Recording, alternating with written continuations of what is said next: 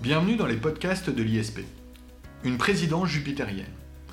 En mai dernier, les Français élisaient le plus jeune président de l'histoire de la Ve République. Installé à l'Élysée, Emmanuel Macron a pourtant très vite souhaité s'inscrire dans une histoire longue, en revenant aux sources de la Constitution de 1958. Pour cela, il a théorisé ce que devait être sa présidence, une présidence jupitérienne. De quoi s'agit-il vraiment? Pour ses partisans, le président jupitérien, c'est un président qui prend de la hauteur, du recul, qui fixe un cap, conformément à ce que doit être un chef de l'État dans une démocratie.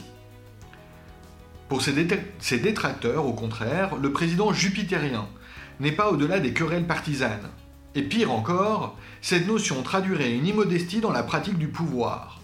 La présidence jupitérienne serait ainsi une présidence isolée, autiste, face à la réalité quotidienne des Français, au point que le ministre de l'Intérieur lui-même, Gérard Collomb, a évoqué il y a quelques jours l'oubris, une notion grecque renvoyant à l'excès, à la démesure ou à l'orgueil, pour qualifier les débuts du quinquennat.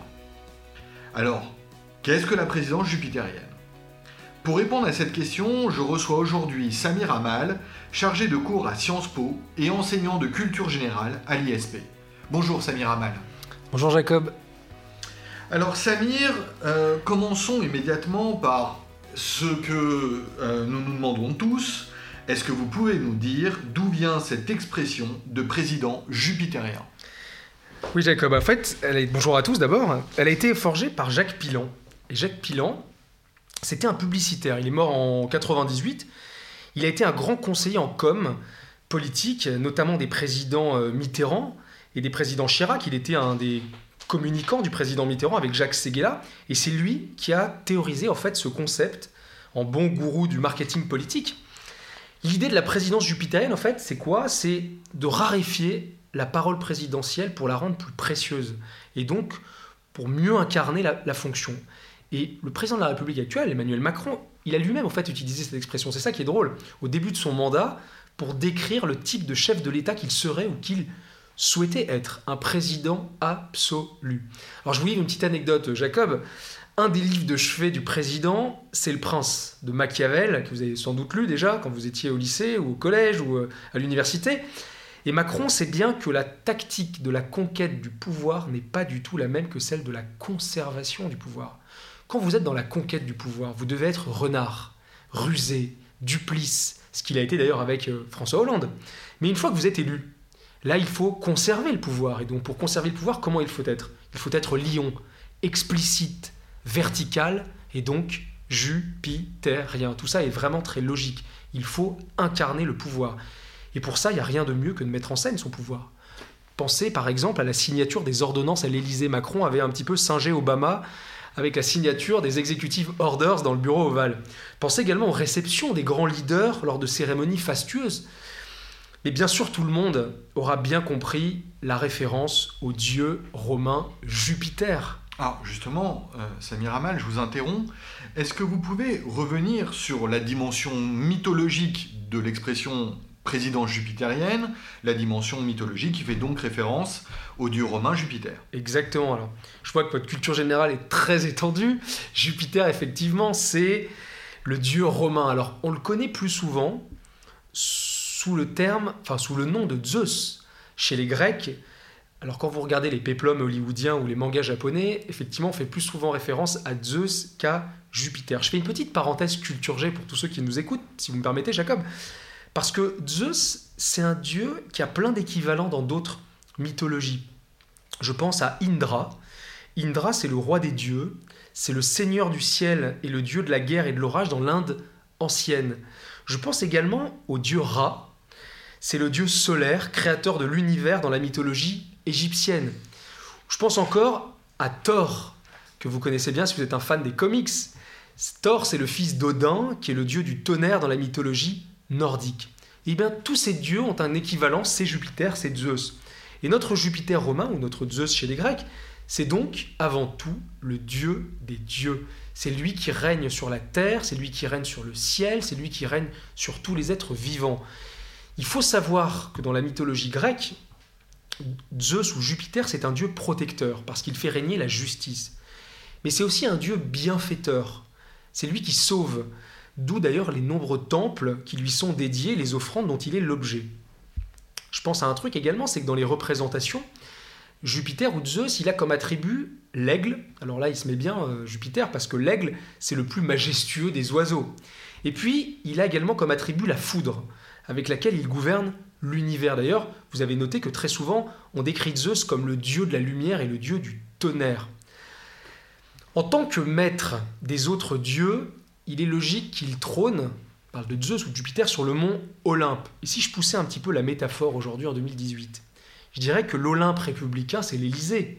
D'ailleurs, l'Élysée fonctionne un peu comme une tour d'ivoire, difficilement contrôlable par les autres pouvoirs. En ces temps d'affaires Benalla dont on nous rebat un petit peu les oreilles sur BFM et sur, sur BFM TV ou sur LCI, ça tend un petit peu à démontrer que l'Élysée est un peu hors sol.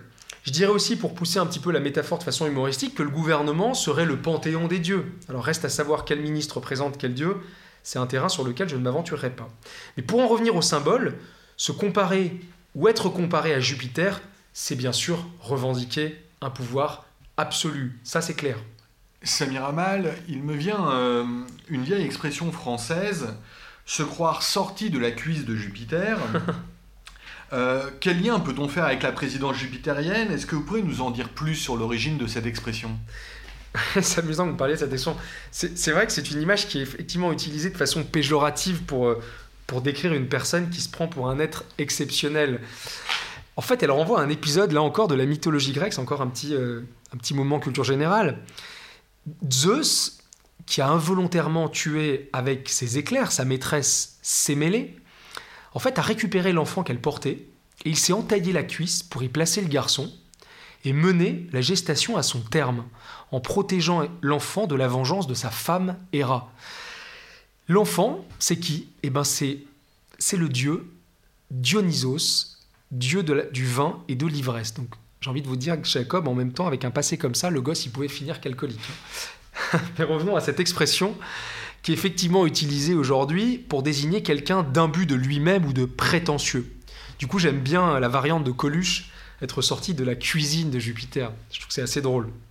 En effet. Merci Samir Amal tout ça, alors revenons à notre sujet, hein, tout ça va, me permettre certes de briller dans les dîners en ville, mais euh, pour revenir sur la présidence jupitérienne, euh, on pourrait aussi s'attacher à une autre référence, euh, une référence astronomique, c'est le nom d'une planète, Jupiter. Alors je, sais que vous n'êtes pas astronome, Jacob, mais c'est vrai qu'on retrouve Jupiter en astronomie. Alors Jupiter, c'est quoi? C'est qui? C'est rien de moins que la plus grosse planète du système solaire, en fait. C'est la, plus la plus volumineuse, la plus massive. Pour les astronomes, c'est la planète géante gazeuse. D'ailleurs, son symbole astronomique est souvent perçu comme une représentation stylisée de la foudre de Jupiter. Donc on voit bien, là encore, toute la symbolique de la puissance. Alors, puissance, mythologie, Expression française, astronomie. Finalement, c'est quoi un président jupitérien en 2018, Samir Amal?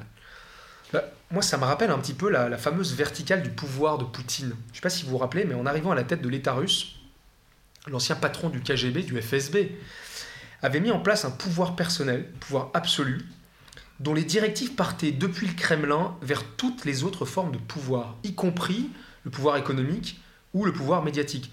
Pensez, Jacob, que le tsar Poutine avait réussi à mettre au pas tous les oligarques milliardaires russes. Alors pour vous répondre très simplement, le président jupitérien en 2018, c'est un président qui, qui, représente pleinement le pouvoir exécutif suprême. Et pour Macron, il s'agissait surtout de resacraliser la fonction, de redorer le blason présidentiel. Autrement dit, d'apporter plus de solennité à la fonction présidentielle, tout simplement. Pardon Samir Amal, est-ce que vous êtes en train de nous dire que euh, cette référence à propos de la présidence Macron à la une présidence jupitérienne, ça serait une réaction face aux présidences précédentes? Je pense en particulier aux présidences immédiatement précédentes, celles de Nicolas Sarkozy et de François Hollande. Ah, exactement. On ne peut pas comprendre la présidence jupitérienne si on n'imagine pas la temporalité et effectivement les présidences précédent. Vous avez complètement raison. En fait, Macron, le président Macron, il a voulu être en rupture avec d'abord Nicolas Sarkozy. Alors pourquoi être en rupture avec Nicolas Sarkozy? Nicolas Sarkozy, c'était l'omniprésident. Sa parole, elle saturait l'espace politique. Il était partout, il était sur tout. Il écrasait même son Premier ministre, François Fillon, au point que, rappelez-vous, c'était l'expression qu'avait utilisée Nicolas Sarkozy, il avait relégué son Premier ministre au rang de simple collaborateur. Et donc Emmanuel Macron, il a bien senti que Nicolas Sarkozy avait été fragilisé en descendant trop souvent dans l'arène politique. Donc il a voulu s'élever. Et à l'autre extrémité, il a aussi souhaité être en rupture avec un autre président qu'il connaît bien, son ancien patron, qui était le président normal, François Hollande. Et d'une certaine manière, Hollande, lui aussi, il a affaibli la parole présidentielle pas par le trop plein, mais sans doute par le trop peu. Il apparaissait jamais en majesté. C'était euh, l'homme normal. Quand on vous parle de présidence normale, je ne sais pas si vous vous rappelez, avec la communication parfois maladroite hein, de la présidence, vous vous rappelez de l'affaire Leonarda, c'était euh, cette jeune fille rome qui avait été expulsée avec sa famille. On est en 2013, le président Hollande prend la parole à la télévision pour annoncer qu'il souhaite, il s'adresse à elle, hein, proposer à la jeune fille de poursuivre ses études en France mais sans sa famille Réponse de Leonarda, non. Je ne sais pas si vous vous souvenez, mais ça a fait beaucoup de mal au président dans les sondages, et même sur la scène internationale, on a été un petit peu moqué. Il faut se souvenir d'un truc, c'est que Emmanuel Macron, il est aux premières loges quand il assiste à tout ça. Il est secrétaire général de l'Élysée. Ensuite, il devient ministre de l'économie à l'époque. Donc il a vu ce qu'était l'affaiblissement de la fonction présidentielle. Donc tout cela, que ce soit la pratique sarkozyste ou la pratique hollandaise de la présidence de la République, il a pu constater que ça avait affaibli les institutions. Donc, pour répondre à votre question, Jacob, être un président jupitérien, c'est finalement retrouver le respect de la fonction, c'est-à-dire renouer avec ce que doit être un président sous la Ve République. Alors, Samir Amal, vous nous avez parlé un peu de Nicolas Sarkozy et de François Hollande, on y reviendra peut-être. Mais comment est-ce que vous pouvez nous dire comment étaient les autres présidents de la Ve République, en commençant peut-être par De Gaulle? Alors, si vous me permettez, on peut se faire une petite euh, petit retour historique, un petit focus historique. C'est vrai que ils ont tous, d'une manière ou d'une autre, été un peu jupitériens, avec, j'allais dire, un degré différent. De Gaulle, évidemment, c'est le président jupitérien par excellence. Il est au-dessus des partis, il est au-dessus de la mêlée. Mais avec une petite différence, c'est que De Gaulle, son autorité, elle provenait surtout de sa légitimité historique, qui était incontestable, davantage que de la pratique du pouvoir. Lui, c'est l'homme de l'appel du 18 juin 40. Lui, c'est le résistant. C'est lui qui a rétabli l'ordre républicain. Donc, évidemment, ça lui donne une légitimité incomparable. En plus, si on rajoute un élément formel qui est que il pouvait être qu'à dans les habits du président, c'est lui qui a taillé la, la Constitution de 58. Donc, il a édifié un régime D'ailleurs, c'est pour ça que les constitutionnalistes aujourd'hui disent que la constitution de 58, elle a été taillée sur mesure pour un homme, le général de Gaulle. Alors, après le général de Gaulle, on a eu Pompidou. Pompidou, il n'a pas laissé le souvenir d'un président en majesté. Par contre, il a, il a davantage laissé le souvenir d'un président protecteur des arts et des lettres, un président mécène, qui renvoie d'une certaine manière aussi à l'image du monarque, donc aussi d'une certaine majesté, indirectement. Après Pompidou, si mes souvenirs sont bons, on a eu Giscard. Giscard, alors lui, il a été très à l'aise avec la présidence. Alors je la qualifierais pas de jupitérienne, je parlerais de présidence impériale. Euh, pensez aux chasses présidentielles à Fontainebleau, à Rambouillet, pensez au magnifique dîner présidentiel à Versailles, ou encore de façon un peu anecdotique, pour les plus vieux d'entre nous, à l'affaire des diamants de Bocassa. Après Giscard, on a eu un président qu'on avait pensé euh, très proche du peuple, président François Mitterrand. Mais lui aussi, il a très vite cultivé une certaine majesté du pouvoir et de la fonction présidentielle à travers, je pense, à sa politique de grands travaux monumentaux. La pyramide du Louvre, hein, quand vous venez à Paris, quand même, c'est un élément architectural qui fait partie du patrimoine. Ou encore de l'Arche de la Défense. Mais aussi à travers son instrumentalisation de la culture. Mais ce président jupitérien, il avait aussi sa part d'ombre, qu'on a découvert beaucoup plus tard. Sa fille cachée, Mazarine, qui a nécessité l'utilisation de moyens de l'État pour protéger un secret d'État. Donc vous voyez, Jacob, même le soleil a une part d'ombre. Et Mitterrand renouait avec la tradition du secret d'État qui était cher à Louis XIV, le fameux roi soleil. Après euh, Mitterrand, on a eu le grand frère, Jacques Chirac. Je pense que vous êtes aussi de ma génération, donc vous vous rappelez de Jacques Chirac. Tout à fait, Samir. qui était très à l'aise avec les habits du président. D'autant plus que lui, il a connu, bon, manque de peau, il a raté sa il a raté sa dissolution, il a connu la cohabitation. Donc, il a donné les clés du pouvoir à Lionel Jospin, qui a dû gouverner la France au quotidien. Donc, Chirac, le président, s'est concentré sur ce qu'on appelle les fonctions monarchiques, la défense et les affaires étrangères. Donc, lui aussi a été assez à l'aise dans les habits du président jupitérien. Et ensuite, on a eu, peut-être que les plus jeunes d'entre nous s'en souviennent, le président Nicolas Sarkozy. Alors lui, il a inauguré quelque chose d'absolument extraordinaire, c'est l'hyper-présidence. Ce que je disais tout à l'heure, il était partout. Il y a un constitutionnaliste qui s'appelle Olivier Duhamel, qui est professeur à Sciences Po aussi, qui a forgé deux expressions que je trouve un peu amusantes et que je vous livre. Il parle du tsarkozisme et du starkozisme. Alors, le tsarkozisme, ça figure la verticalité du pouvoir. Ça renvoie au tsar, évidemment, descendant des Césars. Le tsar est le descendant des Césars. Et le starkozisme renvoie au bling-bling de la présidence de Nicolas Sarkozy. Je ne sais pas si vous vous rappelez, mais c'était une présidence qui était marquée par la starification. Il était très proche des people, il s'est marié avec un ex-mannequin, ce qui a fini par sanctifier, Carla Bruni, Sarkozy, ce qui a fini par sanctifier le mélange des genres. Je ne sais pas si vous imaginez le général de Gaulle avec un top modèle. Non, non, Jacob n'imaginez, finalement n'imaginez pas. Ni plus que Jacques Chirac. Ni plus que Jacques Chirac, évidemment. Alors vient évidemment en rupture euh, la présidence normale dont je parlais tout à l'heure. C'est la présidence de, François Hollande que j'évoquais. Même, même sur la photo officielle de François Hollande à l'Élysée, il ressemble un peu, je ne veux pas sortir de mon devoir de réserve, mais il ressemble un petit peu à un Playmobil qui est perdu dans le jardin de l'Élysée. François Hollande, c'est vrai qu'il était devenu l'homme normal. Il était tellement normal, tellement moyen qu'il est devenu presque banal. Banal comme son affaire de, tromperie de sa femme rue du Cirque avec euh, Julie Gaillet, c'était cruellement banal en fait. Donc, pourquoi on a rappelé tout ça? Et vous avez bien fait de me poser cette question, Jacob. C'est parce que après tout ça arrive le petit Emmanuel Macron, qui évidemment veut une rupture. Et donc, il autoproclame une présidence jupitérienne. Tout ça est très logique. Macron, il a compris qu'il fallait inscrire son action dans l'histoire. Or, historiquement, d'où vient le président? Eh bien, il vient tout simplement d'un héritage qui est l'héritage monarchique. Le président est l'héritier des monarques de l'Ancien Régime.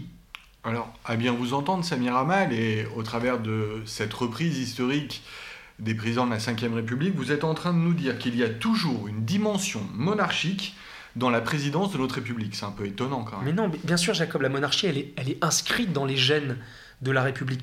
La démocratie, elle a mis deux siècles à s'imposer dans notre pays. Mais il y a une institution qui a su se pérenniser en conservant ses, atours royaux, si vous me permettez cette expression, ben, c'est le chef de l'État. Il faut quand même se rappeler que dans l'histoire, les premiers souverains politiques, ce sont d'abord des princes. C'est d'ailleurs aux princes, Laurent de Médicis, que Machiavel enseigne en 1532 comment conserver le pouvoir. Et c'est bien plus tard que nos souverains politiques seront élus et non plus désignés par l'hérédité, par le sang. Reste donc que nos présidents, présidents de la cinquième, sont des descendants directs des rois de France. Je vous donne juste une petite illustration de cela. Dans son statut actuel, le président, il est l'héritier du prince qui ne peut mal faire. La preuve, il est par exemple le premier personnage de l'État. C'est lui le premier dans le protocole, un peu comme le roi. D'ailleurs, il a des fonctions honorifiques que nos concitoyens ont parfois du mal à comprendre ou qui les étonnent. Il est par exemple le co-suzerain de la principauté d'Andorre. Il est le protecteur de l'Académie française. Il est euh, le chanoine honoraire de l'église de Saint-Germain-des-Prés ou de l'église de Saint-Jean-de-Latran. Il était en visite il n'y a pas très longtemps, il a rendu visite au pape, je ne sais pas si vous vous rappelez. Jusqu'en 2000, autre illustration de ce, statut quasi monarchique, le mandat du président, c'était un, un mandat quasi monarchique, c'était le septennat avant qu'on vote le quinquennat. Et le septennat, il avait été voté sous la troisième en 1873 pour un véritable régent républicain. Je vous donne une autre illustration, j'y pense. L'élection du président de la République au suffrage universel direct, qui date, alors pour la Ve République, ça date de 1962, c'est une réforme qui avait été voulue par, par le général de Gaulle, mais dans l'histoire, l'onction populaire, elle date de la Constitution de la Seconde République en 1848, et notre premier président dans l'histoire à être élu au suffrage universel direct, eh bien tenez-vous bien, c'est Louis-Napoléon Bonaparte. Donc il a, comme l'avaient les monarques, l'onction populaire. Et ça me rappelle euh, un petit peu cet épisode qui est bien décrit dans le livre de Marc Bloch, Les rois thaumaturges. Vous savez, le roi, il guérissait les écrouelles, les maladies de peau. Le roi te touche et Dieu te guérit. Donc, dans la plus pure tradition monarchique, finalement, le président dispose d'un statut qui le ramène au prince. Et je vous donne une dernière illustration de ce statut, c'est le fait qu'il soit un personnage qui est intouchable institutionnellement. Je vous rappelle qu'en droit, il est irresponsable politiquement. C'est l'article 67 de la Constitution. Ça veut dire que personne, personne en France, Jacob, peut forcer le président à démissionner. D'ailleurs, c'est à cause de cela qu'il y a eu une cohabitation en 1980. Et deuxième point, il est aussi inviolable du point de vue de la responsabilité pénale. Il a une immunité qui est garantie par la Constitution à l'article 68, sauf cas évidemment de la destitution. Alors j'ai presque envie de finir sur ce, cette idée du monarque avec la thèse qui est la thèse d'un professeur à l'université de Princeton qui a inventé, qui est décédé depuis évidemment, mais qui a inventé en 1957, il s'appelait Ernst Kantorowicz, qui est bien connu des, gens de la science politique, et qui a inventé la théorie des deux corps du roi. En fait, il nous explique un truc intéressant. Il nous dit que le monarque, il incarne la permanence de l'État. Le roi, il a un corps, au-delà de son corps mortel, qui est soumis au flétrissement, au vieillissement, etc., il a un corps politique. Et ce corps politique qui dépasse le corps physique, eh bien, il est immortel. C'est l'ancêtre de la permanence de l'État. C'est la figure pérenne. D'ailleurs, ne dit-on pas que du chef de l'État qu'il est la tête fixe de l'exécutif, la tête mobile étant son Premier ministre et le gouvernement. Donc, vous pouvez dégommer le gouvernement. Par contre, vous ne pouvez pas dégommer le président de la République. Et la preuve, c'est que dans la Constitution, qu'est-ce que dit l'article 5 Que le président de la République, il incarne la continuité de l'État, tout simplement. Alors c'est Miramal, je vous entends, mais euh, ce que vous venez de dire fait, fait écho au juriste que je suis. Alors certes, vous le savez, je ne suis pas constitutionnaliste, loin s'en faut d'ailleurs. Mais il en faut aussi des civilistes, hein, Jacob. Oui, tout à fait. Euh, mais même le civiliste que je suis, disons, euh, trouve à se rappeler quelques enseignements de sa première année de droit constitutionnel. Ah, voilà, vous, là, vous me faites plaisir, Jacob. Oui, j'imagine, oui. Et, et je m'interroge, est-ce qu'au-delà des symboles euh, multiples que vous avez évoqués, euh, qui témoignent donc de cette dimension monarchique, est-ce qu'on ne retrouve pas justement euh, cet aspect monarchique dans nos institutions, précisément dans le fonctionnement et le droit qui organise nos institutions? Alors, ce qui me rassure, c'est que vous êtes un civiliste et en plus, vous avez suivi vos cours de droit constitutionnel et vous aviez l'air d'être assidu. Vous avez C'est des souvenirs. J'ai un, peu révisé. Ah, j'ai un peu révisé pour préparer cette émission. Très bien. Alors, je suis doublement honoré. Non, mais vous avez complètement raison. Au-delà de l'héritage historique, la monarchie, elle a laissé des traces. Elle a laissé des traces dans le droit. En fait, comme vous le dites très justement, dans les institutions. Et le président de la République, c'est justement l'institution qui, concentre le plus de prérogatives que, je qualifierais de quasi monarchiques. D'ailleurs, si on fait le parallèle, l'équivalent du président de la République dans d'autres régimes contemporains, souvent ce sont des monarques. Le chef de l'État en Angleterre, c'est la reine. Le chef de l'État en Suède, c'est le roi Karl XVI Gustave. Le chef de l'État euh, au Danemark, c'est la reine Margaret II. Je pourrais continuer les exemples en Espagne, Felipe, etc. etc. Si on s'arrête sur notre constitution en France, c'est vrai que lorsqu'on regarde le droit positif, il y a de la réalité dans ce que vous venez de dire, c'est-à-dire qu'il y a une ascendance monarchique. Je donne quelques exemples. Le président, il peut s'adresser aux chambres. Vous connaissez, c'est le fameux droit de message, lorsqu'il nous fait tout le petit barnum, où on envoie euh, les parlementaires en bus à Versailles. L'article 18. Exactement, c'est l'article 18 qui permet au président de s'adresser aux chambres, à la manière d'ailleurs de la reine d'Angleterre, lorsqu'elle s'adresse au Parlement anglais lors du fameux discours du trône. Ça, c'est un exemple monarchique. Vous avez un autre exemple, c'est la capacité du président à en appeler au peuple. Il peut en appeler au peuple à travers la dissolution, je ne sais pas si vous vous souvenez de l'article, dans la Constitution, la dissolution. Je viens de le lire, l'article 12. Ah, ah, vous avez, vous avez révisé, c'est l'article 12, effectivement. Et il peut également en appeler au peuple avec le référendum. Article 11. Exactement, article 11. C'est ce qu'avait fait le général de Gaulle en 1962 pour faire passer sa réforme constitutionnelle de l'élection du président au suffrage universel direct. Il, est aussi, euh, il a aussi des, des prérogatives monarchiques parce qu'il est, il peut en appeler le président de la République, il peut en appeler au juge. il est par exemple une autorité de saisine du Conseil constitutionnel en vertu de l'article 54 et il est aussi une autorité de nomination de juges constitutionnels en vertu de l'article 61. Si on reste d'ailleurs dans, dans le domaine judiciaire ou juridictionnel, j'ai presque envie de vous dire que le président de la République, il est aussi une espèce de fontaine de justice. Il détient une forme de pouvoir qui lui vient de l'Ancien Régime. Alors, sous l'Ancien Régime, le roi avait le, le bâton de justice. Aujourd'hui, Macron n'a pas le bâton de justice, mais il reste, en vertu de la Constitution, le garant de l'indépendance de l'autorité judiciaire. C'est ce que dit la, Constitution à l'article 64. Et il a même, reliquat de l'histoire, alors là on est dans le pardon power, hein, c'est le, droit de grâce individuelle qui existe dans la Constitution à l'article 17. C'est un droit évidemment d'essence monarchique. Le, le roi qui pardonne, le droit de grâce, vient précisément de l'Ancien Régime. Si on continue à notre examen de la Constitution, il y a un autre pouvoir qui est d'ascendance monarchique, mais qui est, l'œuvre du général de Gaulle, c'est l'article 16, qui permet au président, mais dans des cas extrêmement limités, dans le cas de la menace grave, la menace immédiate pour les institutions de la République, ou dans le cas de la menace pour l'indépendance de la nation ou pour l'intégrité du territoire, eh bien le président peut exercer une forme de dictature personnelle sous le contrôle du Conseil constitutionnel. C'est le fameux article 16 qui a été forgé par le général de Gaulle. Si on continue dans la Constitution, il y a également un élément qui est sa capacité de désignation des membres du gouvernement de façon complètement discrétionnaire. C'est lui qui préside le Conseil des ministres. Et le Conseil des ministres, si vous avez des souvenirs de votre histoire des institutions en droit, c'est une institution monarchique. Le Conseil des ministres, il est né sous l'Ancien Régime. C'est le fameux Conseil ou le cabinet du roi. Vous voyez, il y a beaucoup d'exemples, on pourrait les multiplier. Je pense également à un, exemple qui est fondamental, moi en tant que fonctionnaire, je, le vois au quotidien. Le président de la République, il, dispose de pouvoirs de nomination. Il nomme aux emplois civils et militaires de l'État. C'est ce que dit la Constitution. Et il y a beaucoup de nominations aujourd'hui qui passent en Conseil des ministres. Les préfets, euh, les recteurs d'académie, les directeurs d'administration centrale, ça a fait couler beaucoup de parce que Macron avait dit, moi je vais tout renouveler, ça va être le spoil system.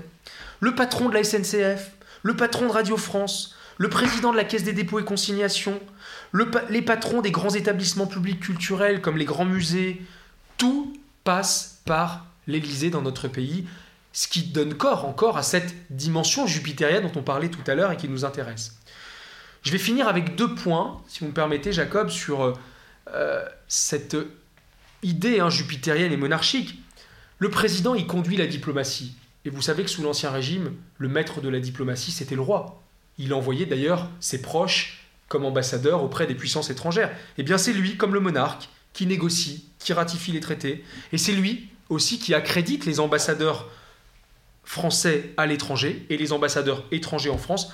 C'est ce qu'on appelle le droit de légation pour ceux qui nous écoutent. Et puis il est également le chef des armées. C'est lui qui commande. C'est ce que dit la Constitution, c'est l'article 15. Et je ne sais pas si vous vous rappelez, Jacob, l'année dernière, en juillet 2017, le général Pierre de Villiers, qui était le chef d'état-major, il a dû démissionner parce qu'il a eu maille à partir avec le président de la République. Ce qui nous prouve que le patron des armées, c'est le chef de l'État. D'ailleurs, symboliquement, qui détient les codes nucléaires? Qui détient le feu nucléaire C'est le président de la République. Alors tout ça, évidemment, ça donne corps aux critiques un peu absolutistes de la présidence. Et d'ailleurs, c'est pour ça qu'il y, a beaucoup d'hommes politiques, Jean-Luc Mélenchon, Arnaud Montebourg, Benoît Hamon, etc., etc., qui critiquent ce système et qui veulent une sixième république pour en finir avec un régime un petit peu personnel, qui ne laisse pas beaucoup de place aux autres institutions, notamment le Parlement. Alors, du coup, on peut se demander, en introduction, euh, nous étions peut-être partis de là, euh, la présidence a ses partisans, a ses détracteurs, oui, on peut se demander si ce type de présidence jupitérienne, qui résonne un peu comme une présidence absolutiste, en tout cas c'est le sentiment que l'on en a, qu'on en a, c'est le sentiment relayé euh, médiatiquement au moins, est-ce que, est que le citoyen ou même le français euh, moyen, je dirais, apprécie véritablement ce type de présidence? Vous êtes en train de me demander s'il est-ce qu'il approuve, c'est ça? Est-ce qu'il est d'accord avec ce type de présidence? Oui, oui, quel est son sentiment? Est-ce que c'est ce vers quoi euh, il enfin, c'est ce qu'il imagine quand on parle d'une présidence, ou est-ce qu'au contraire, euh, c'est quelque chose qui effraie et qui dégoûte? Alors, c'est pas une question simple que vous me posez parce que, en fait, les Français, c'est un peuple, un des peuples les plus contradictoires, les plus euh, versatiles. On est schizophrénique. On aime bien la schizophrénie. De toute façon, en France, on est pour, dans de nombreux domaines. On va reparler de la dissolution de Jacques Chirac. Alors, s'il avait réussi la dissolution, on aurait crié au génie politique. Oui. Elle lui avait été conseillée par Dominique de Villepin. Bon, il avait été mal inspiré. À l'époque, il était secrétaire général de l'Élysée. Dominique de Villepin, d'ailleurs, il, avait occupé le, poste que, euh, qui, est, un poste stratégique hein, qu'occupe aujourd'hui Alexis Collère pour Emmanuel Macron.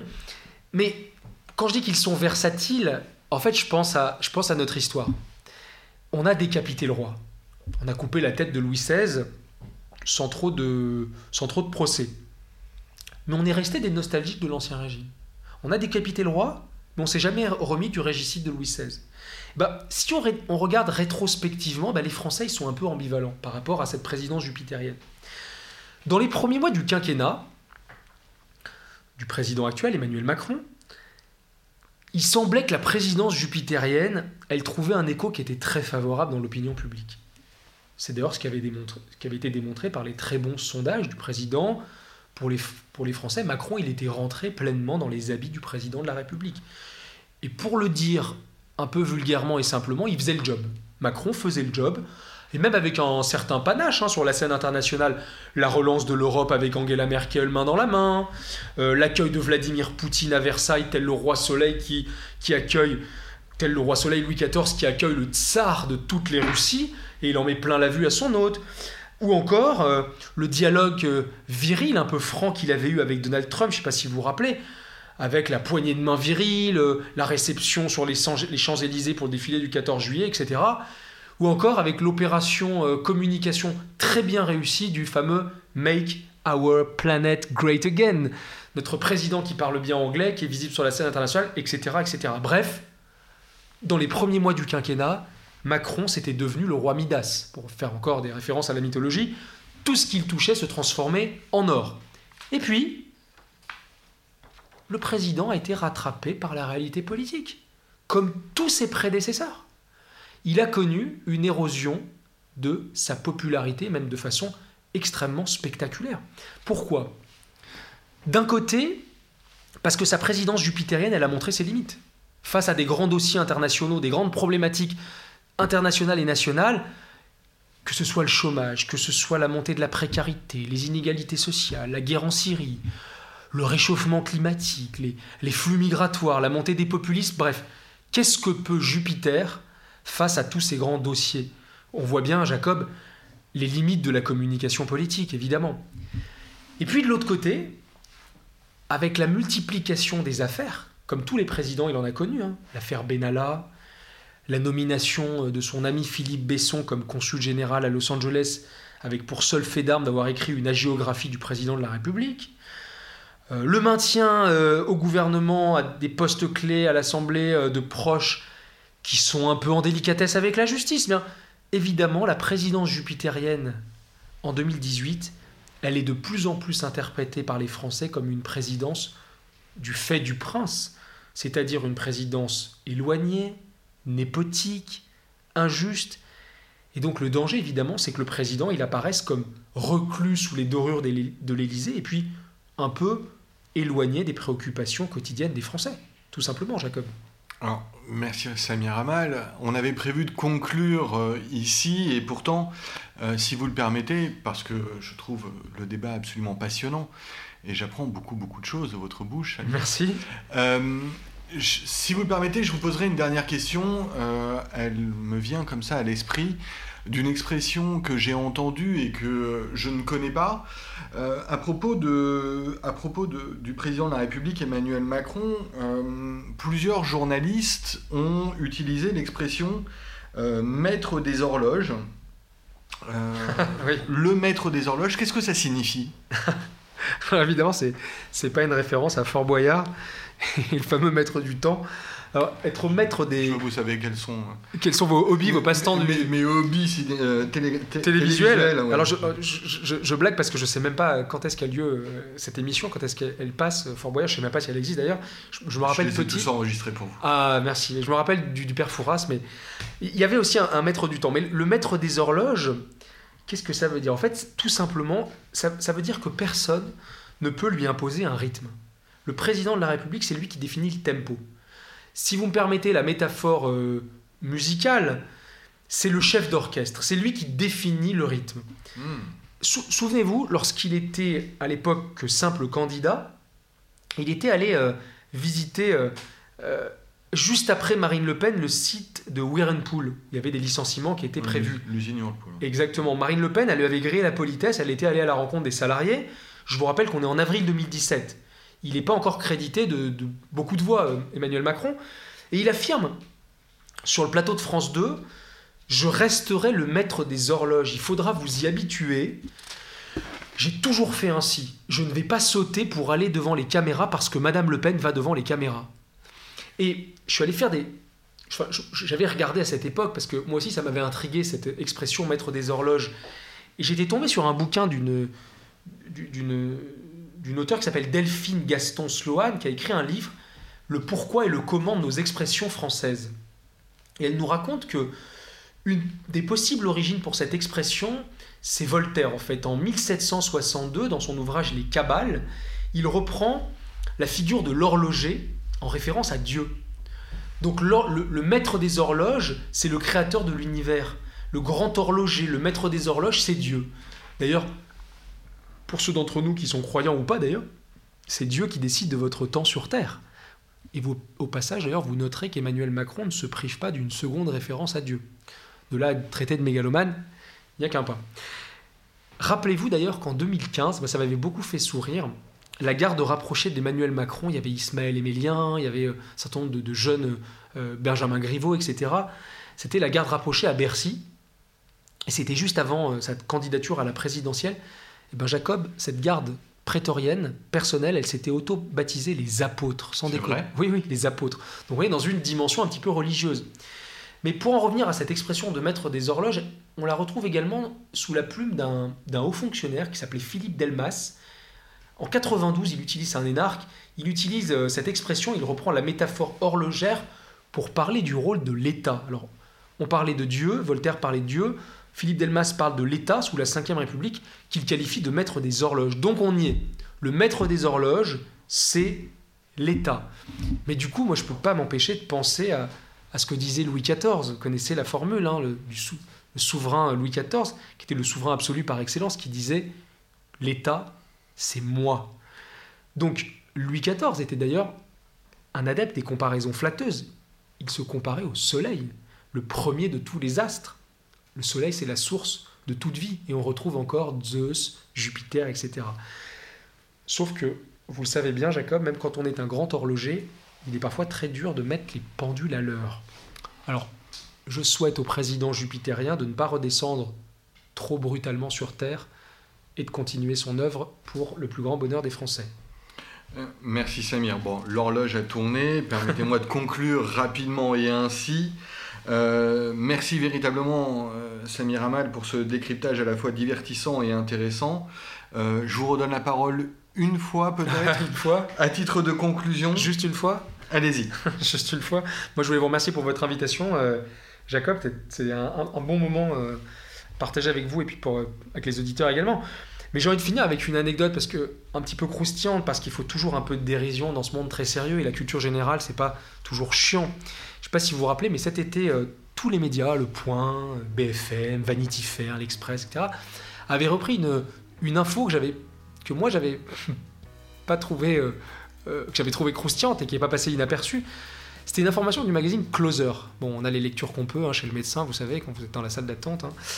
Et Closer avait révélé une information qui n'a pas été démentie, qui est que le garde du corps de- d'Emmanuel Macron, qui est Alexandre Benalla, qui est au cœur de la tourmente de l'été, hein, il avait utilisé des photos de lui en compagnie du président et d'autres chefs d'État, notamment Donald Trump, pour draguer sur la fameuse application de rencontre Tinder. Je suis sûr qu'un certain nombre de nos auditeurs connaissent très bien. Je vois, que l'information vous fait sourire, Jacob, mais ce que je trouve intéressant, Surtout, c'est qu'on apprend sur l'application que Alexandre Benalla utilisait le nom de Mars. Et qui est Mars? Oui, c'est une planète, c'est le dieu de la guerre, c'est la planète rouge.